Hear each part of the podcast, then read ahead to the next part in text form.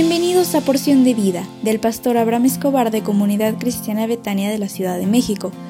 Prepárate porque hoy recibirás un mensaje para ti.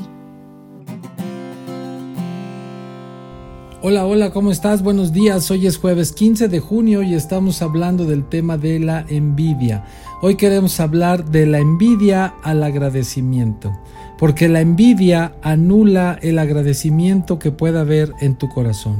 Y debemos aprender a dar gracias a Dios por lo que tenemos y aún por lo que no tenemos. Dice Primera Tesalonicenses 5:18, dad gracias en todo porque esta es la voluntad de Dios para con ustedes en Cristo Jesús. Y el enemigo va a usar cualquier cosa para que se te olvide lo que tienes. Y lo que tú tienes es salvación, promesas, esperanza. Dios te ha sacado de la miseria, del pozo de la desesperación.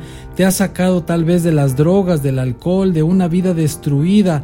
Dios te ha hecho su hijo y su hija y te ha dado su misericordia. Una mansión te espera en el cielo porque ahora eres hijo del rey y el diablo quiere que te olvides de todo eso y que entre la envidia en tu corazón. Algo que tenemos que tener en nuestra vida es contentamiento, confiando que Dios siempre tiene cuidado de nosotros, porque dice Hebreos 13:5, sean sus costumbres sin avaricia, contentos con lo que tienen ahora, porque Él dijo, no te desampararé ni te dejaré.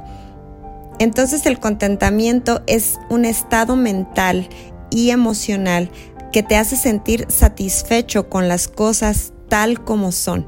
Un corazón contento y agradecido no tiene lugar para la envidia porque reconoce todas las bendiciones que Dios le ha dado.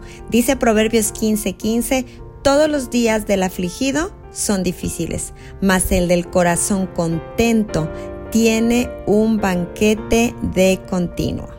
Porque el contentamiento produce gozo, paz y acción de gracias en nuestra vida independientemente de las circunstancias externas. El contentamiento es tranquilidad del espíritu, una confianza absoluta en que Dios siempre obra para bien. Así que disfruta todo lo que tienes porque Dios te ha dado más de lo que te imaginas. Que Dios te bendiga y te guarde y te prospere en todo lo que hagas. Hasta mañana.